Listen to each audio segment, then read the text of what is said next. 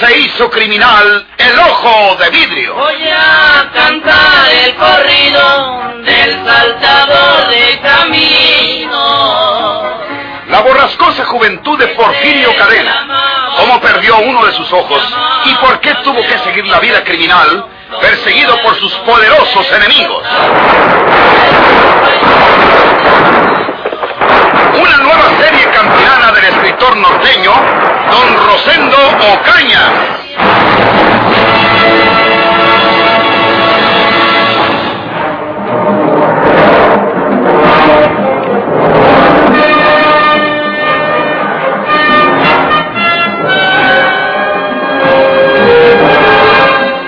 ¿Cómo puede ser que estés vivo, Porfirio Cadena?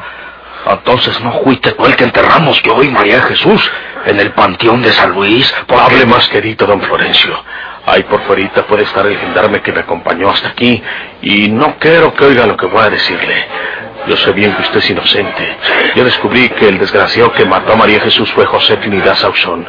Pero el infeliz ya no vivirá para contar su crimen ni para seguir gastando el dinero que le robó a mi hermana después de matarla tan cobardemente. ¿Pues qué quieres decir, Porfirio? Ya mandaste al diablo a José Trinidad. Sí. Porfirio. Pero entonces, ¿cómo va a probar que él mató a María Jesús? ¿No miras que me tienen sentenciado por eso? La única esperanza era que agarraran a José Trinidad y que le exigieran que confesara su delito. Pues ahora, ¿cómo puede hacer eso, Porfirio? Ya lo sé. Por eso he venido, don Florencio. Pero si yo me pongo a querer traer a José Trinidad hasta aquí con las autoridades para que confiese, tengo usted la seguridad que pasaba cualquiera de estas dos cosas. O se me pela por el camino, o nos agarra a los dos la policía. Pues sí, Porfirio. Ahora no queda más que una salvación para usted, don Florencio. Vámonos de aquí. Pues cómo. A fuerza. Hay en la oficina nomás un gendarme, el que me abrió aquí, y en la banca de afuera está otro. Eso es todo. A los dos los dominamos y los ponemos fuera de combate para que no chillen. Porfirio, no iré a meter la pata. ¿Por qué? Pues, pues me hago de delito, tú. Cuando uno huye, pues es porque tiene delito. Y si luego me agarran, ya no me van a creer cuando insisten que soy inocente. Fíjate bien lo que haces, Porfirio. Pues no hay otro remedio, don Florencio. Oh, sí, pero- Usted sabe. Pero si se queda aquí, quién sabe si lorquen por la muerte de María Jesús, por una muerte que usted no debe. Y si se sale de esta prisión con mi ayuda ahora mismo, o se agila para las montañas, donde nadie lo conozca, y por allá se pone a trabajar, todo como usted que tiene hartos pesos. ¿Qué dice? Resuélvase ahorita mismo, pues porque yo me voy. No puedo correr el riesgo de que vaya a venir alguno más águila y me reconozca a pesar de este disfraz de cura. Dígame si se va o si quiere quedarse para que lo hagan perro del mal, como ya casi lo están haciendo. Pues Dios por delante. Vámonos, Porfirio. Sálvame. Sácame de esta injusta prisión. Yo no creo que me ahorquen siendo inocente. No se lleve nada. Lo encapillado, su sombrero y no más. Por fuera está un montón de leña. Agarre un buen garrote y cuando yo le haga plática al gendarme de la oficina, usted le cae por detrás y le suena en la cabeza con el palo. Y a dormir se ha dicho. Está bueno, está bueno. Y luego nos vamos para afuera. Con el gendarme de la banca hacemos la misma cosa. Yo le hago plática y usted le deje ir el garrotazo, ¿eh? Sí, Porfirio, sí. Véngase, véngase, muy águila. Sí. Porque el gendarme que me trajo hasta aquí puede estar ahí nomás por fuerita. Sígame. Sí, Porfirio, sí. Aguárdese tantito. Primero salgo yo. Y si el gendarme está ahí, le hago plática. Pero volteándome de aquel lado para que le dé la espalda a usted. Que no le tiemble la mano. No, no, Porfirio, no, no, no. Ahí está. Ahí está. Shh. Muy águila. Resignación y fe en Dios nuestro Señor, hijo mío, porque Él nunca abandona a los que sufren. Eh, Adiós, hijo mío. Adiós, padrecito, adiós.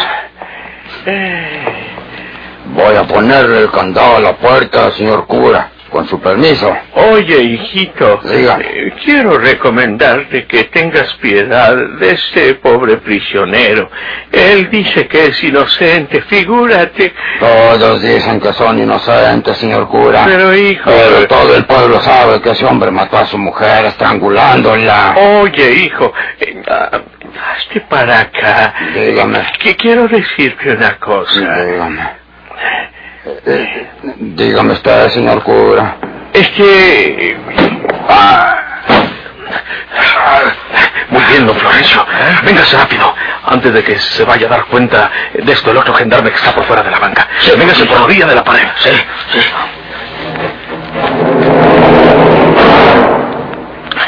Adiós, hijo mío. Híjate, echarte la bendición. Sí, padrecito. Híjate. Déjeme su bendición, por Sí. favor.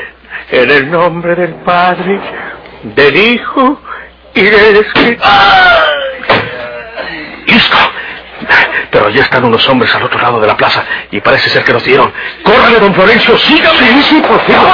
¡Vamos!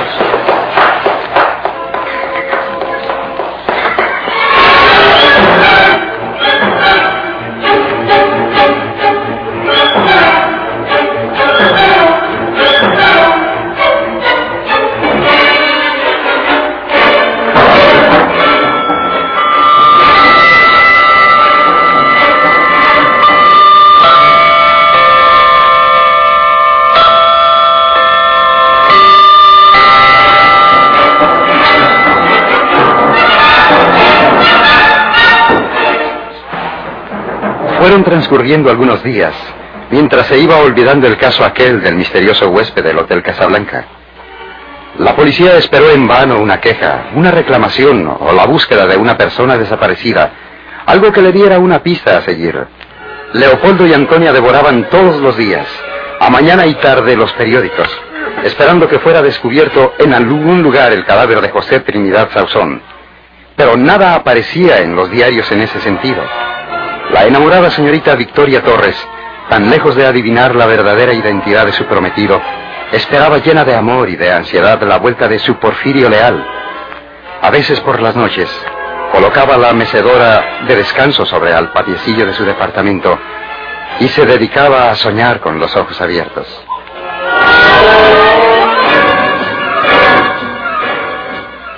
Han pasado cinco días. No, seis días. Ya no vendrá. ¿Se arrepentiría? Quizá no debí permitir que me besara. Le juzgaría una mujer fácil y no lo bastante honesta para hacerme su esposa. Pero tiene que volver. Cuando menos por el beliz que dejó en el cuartito. Tiene que volver. ¡Victoria! ¡Señorita Victoria! ¿Eh? ¿Quién me habla?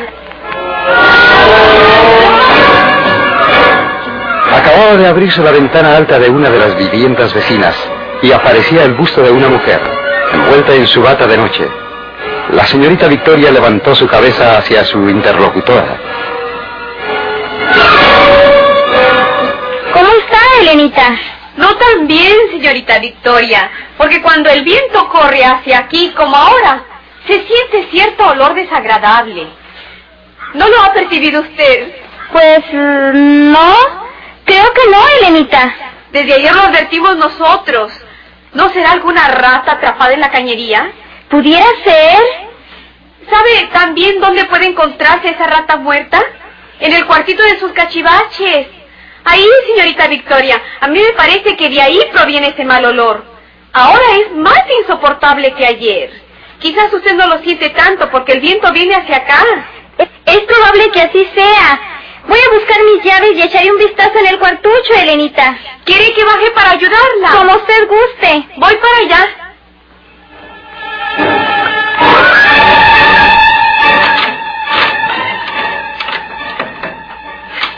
¡Oh!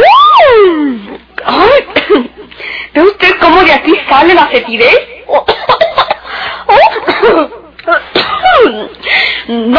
Tratarse simplemente de una rata muerta.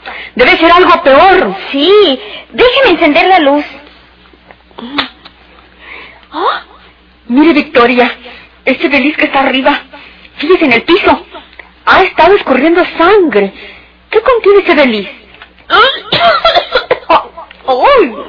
¡Es insoportable esto! Dios mío.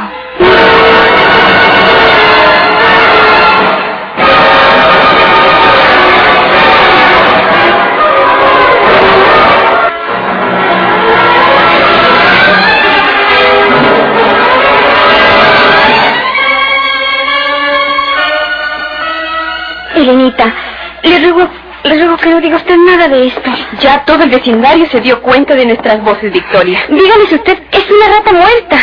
No le aconsejo que haga eso, Victoria. ¿De quién es ese Belis? Es mío. ¿Qué contiene? La mancha que se ve en el piso no puede ser otra cosa que sangre seca. Esa sangre estuvo escurriendo del Belis. ¿Qué hay en ese Belis? Dice que es suyo, Victoria. ¿Qué puso en ese Belis? Eh, Elenita. Ahora no puedo explicar ni nada. Será inútil que me haga preguntas. Pero yo le juro que no hay nada malo en lo que usted ha visto. Prométame que no dirá nada respecto al Belis. Yo lo haré retirar de allí enseguida. Voy a llamar al portero, que es de confianza, y le diré que lo saque de ahí. Por favor, Elenita, dígales a las vecinas que se trata de una rata muerta. Ellas lo creerán. Hágame ese favor. Está bien. Voy a cerrar la ventana de mi departamento. La dejé abierta y el mal olor va a penetrar a mi casa. Usted sabe lo que hace, Victoria. Dios santo, ¿qué ha sido esto? ¿Qué contiene ese Belis que dejó Porfirio?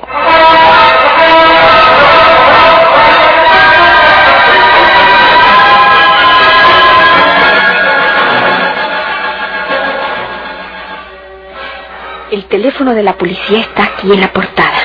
Yo lo he visto. Por aquí. Por aquí. Aquí está. Este es. No me importa lo que piense Victoria. Mi deber es avisar a la policía.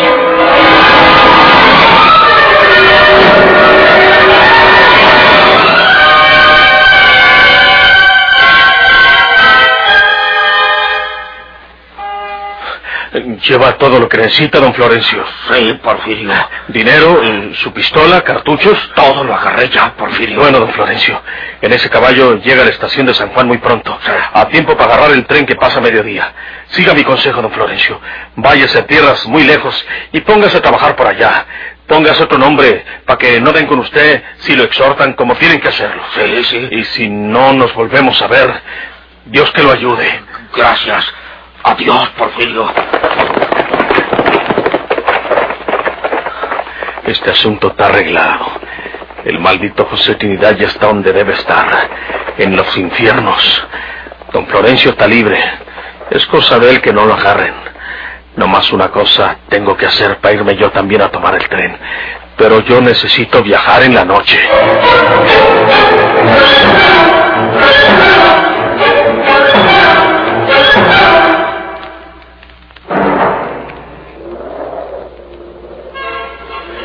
María Jesús, hermanita, antes de irme de aquí, vengo a decirte que cumplí mi palabra. Te dije que tenía que castigar al infeliz que te quitó la vida cobardemente y ya está hecho. Ya estuvo, hermanita. Tú me decías las mismas palabras de nuestra madre. ¿Para qué es tanta sangre, Porfirio? Pero es que yo no he podido evitar esa sangre. Perdóname, hermanita, y, pídeles a los demás que me perdonen. No quisiera hacerle mal a nadie, pero todavía me falta castigar a los desgraciados que asesinaron a Juana Tobar. Tú sabes cómo me quiso Juanita, María Jesús. ¿Cómo voy a dejar que se queden riendo los cobardes que la mataron? Ahora les toca a ellos.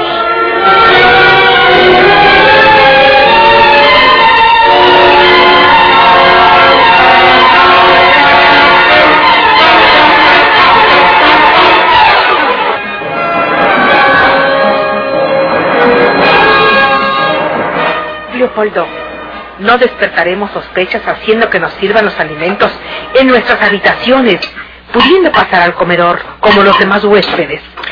Nos vieron llegar perfectamente. No estamos enfermos. Esto será nada más por lo pronto, querida Antonia. Mientras eh, sabemos en qué queda lo de la desaparición de José Trinidad. Si estuviéramos en un hotel como antes, eh, tal vez eh, pasaríamos por sospechosos, como tú dices. Pero en una casa de huéspedes como esta que hemos elegido para refugiarnos temporalmente, nadie puede tomarnos por sospechosos. Ese hombre, ese asesino se cansará preguntando por teléfono a todos los hoteles por nosotros. Y no nos encontrará. Eh, por eso he querido que nos metamos aquí. Es verdad que nos registramos con otros nombres, pero nuestro enemigo puede preguntar describiendo nuestra filiación. Por eso quiero que no nos vean mucho estas gentes por ahora. Eh, por eso he ordenado que nos sirvieran el desayuno aquí en nuestras habitaciones. ¿Cuál sospecha podemos inspirar? Venimos cansados, no conocemos a los demás huéspedes y, queremos estar solos. Tú tienes eh, aspecto de espanto, Antonia. Es mejor que conservemos nuestro valor. Aunque no quiera una pensar en cosas trágicas, la tragedia se cruza en nuestro camino. Me puse a leer el periódico que compraste cuando esperábamos el auto. Y lo primero que leí fue una noticia macabra que viene en la última página con caracteres alarmantes. El crimen del Beliz, dice. Oh, Se trata de un Beliz que una señorita, creo que se llama Victoria, tenía en un cuarto de triques. Ayer los vecinos advirtieron un olor nauseabundo que provenía del cuarto de triques. Hicieron que esa señorita lo abriera y en un Beliz encontraron, hecho trizas, Sí. como por un diabólico carnicero, el cadáver de una persona. hombre o mujer. No lo saben aún. Dice el periódico que los médicos oficiales van a examinar esos restos para determinarlo. Estar en esta situación y luego leer esas cosas que parecen historias fantásticas. ¿Y para qué leías esa noticia? Tú sabes para qué. No es posible que ese asesino Porfirio Cadena haya hecho esa carnicería con José Trinidad Sauzón. No, estamos en la capital, querida. Aquí pasan crímenes espeluznantes todos los días. Te vas a volver loca si tratas de asociar cada crimen capitalino con la suerte de José Trinidad. No puede haberle sucedido eso de el crimen del Beliz. No, Porfirio Cadena no se tomaría el trabajo de andar empacando en un beliz a su víctima. ¿Para qué? Ese hombre mata, asesina y huye. Siempre lo ha hecho así, de acuerdo con lo que sabemos de él. Tranquilízate y olvida ese crimen del beliz. Sabe Dios qué desdichado tendría por mortaja un viejo beliz.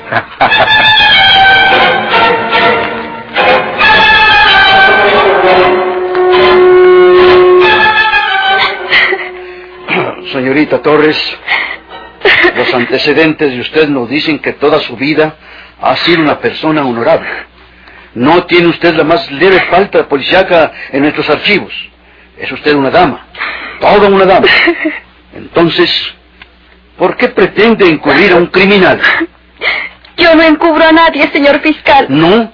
Entonces, ¿por qué se hallaba en su departamento ese beliz, ocultando un crimen? ¿Usted puso ahí ese beliz? No, ¿No lo puso usted? Entonces, ¿quién lo puso? ¿Quiere usted dar a entender que ese beliz lo pusieron ahí sin que usted se diera cuenta? no, Entonces, ¿quién lo puso ahí? yo ¿Y de dónde sacó usted ese beliz? no sé. No lo Beliz, sé. se lo encargaron usted, ¿verdad? No, ¿Quién se lo encargó?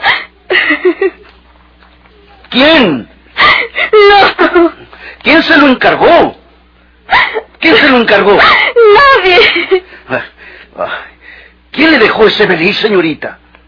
¿Quién le dejó ese beliz? Dígame usted. No, nadie, nadie. Confiéselo. Dígalo, por favor. No, no. ¿Quién es ese hombre? ¿Cómo? Dígame usted, ¿cómo se llama ese hombre? Porfirio, ¿Porfirio? ¿Porfirio qué? ¿Porfirio de qué, señorita? Dígame. Porfirio, Sí. leal. ¿Eh? ¿Porfirio Leal? ¿Porfirio Leal?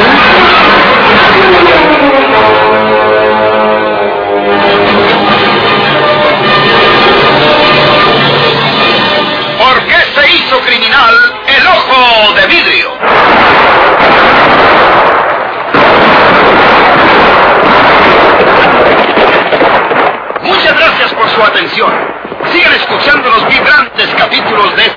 Serie rural.